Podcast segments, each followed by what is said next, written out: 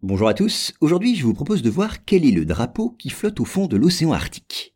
Alors en 2007, une expédition russe, composée de deux sous-marins, a franchi un pas supplémentaire dans la revendication d'une partie des régions arctiques. Le but à l'époque est, dit-on, en partie scientifique, mais la véritable raison de la mission est bien d'exploiter le riche potentiel économique de ces zones.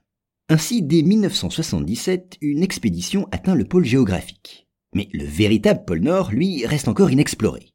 C'est en effet à plus de 4000 mètres de profondeur, sous la banquise, qu'il attend d'éventuels visiteurs. Et les premiers à tenter l'aventure en 2007 seront des scientifiques russes, accompagnés d'un député. C'est lui qui va planter sous l'océan, à l'endroit où s'élève le pôle Nord, un drapeau aux couleurs de la Russie. Le pays revendique en effet une partie des régions arctiques dont le pôle Nord fait partie. Au total, la Russie réclamerait plus d'un million de kilomètres carrés. Soulignons quand même qu'en tant que scientifiques, les membres de l'expédition ont eu aussi l'intention d'étudier l'océan Arctique pour mieux en connaître la température ou la vitesse de déplacement des courants. Alors pourquoi ce type de revendication? Eh bien, la revendication de ces territoires arctiques est de la plus haute importance pour Moscou. Si elle était acceptée par la communauté internationale, la Russie pourrait ainsi commencer à exploiter les riches ressources économiques de cette région.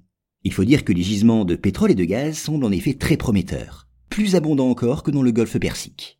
La région posséderait même, selon certains spécialistes, 20% des réserves mondiales d'hydrocarbures, et la fonte régulière des glaces pourrait les rendre encore plus accessibles. Par ailleurs, il faut noter que ces régions arctiques se placeraient juste après la Chine pour les gisements de terres rares, entrant dans la fabrication des éoliennes, des panneaux solaires ou des véhicules électriques.